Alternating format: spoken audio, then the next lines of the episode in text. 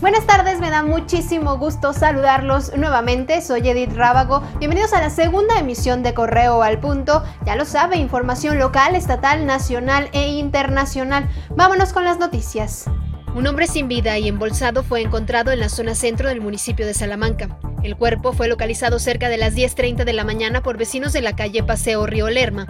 El cadáver estaba tirado entre la calle Júpiter y Vulcano. Hasta el momento se desconoce la identidad de la víctima. Este viernes en la capital, como todos los días, desde temprana hora llegaron comerciantes al callejón del artesano a colocar sus puestos. Sin embargo, policías preventivos les pidieron retirarse del lugar.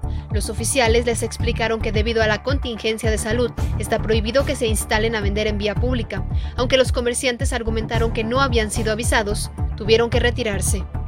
Centenares de fieles de los siete municipios de la región noreste del estado pudieron apreciar el recorrido de un helicóptero con la imagen de Jesús de Eucaristía y Nuestra Señora de los Dolores.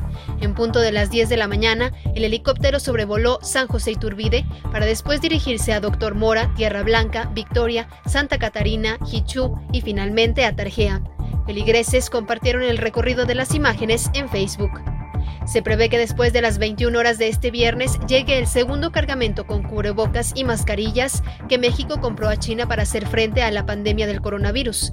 Así lo informó el canciller Marcelo Ebrard en su cuenta de Twitter, donde detalló que son 1.9 millones de tapabocas y 820 mil mascarillas procedentes de Shanghái. La ministra de Gobierno de Ecuador, María Paula Romo, informó que el número de casos de contagios por coronavirus se elevó a 7.161 en el país sudamericano, tras registrar 2.196 diagnósticos positivos en las últimas horas. Entre tanto, en el mismo lapso hubo otras 25 muertes a causa de la pandemia, por lo que la cifra de fallecidos subió a 297.